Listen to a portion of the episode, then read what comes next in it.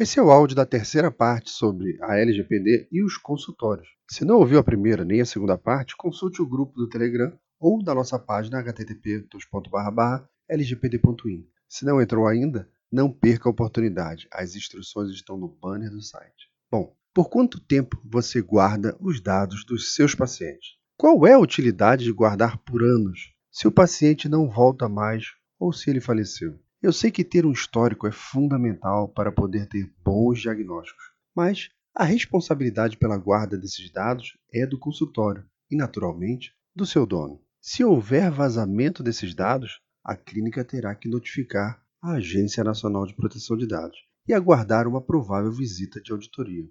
Vale a pena guardar algo que não tem mais serventia, mas é arriscado? É como se você guardasse uma pedrinha de Césio 137 na sua casa. Ela é linda, azul, até brilha no escuro. Não te serve para nada, mas é radioativa. Se uma pessoa despreparada tiver contato, você e essa pessoa terão problemas sérios. Um bom dia para todos e até a próxima.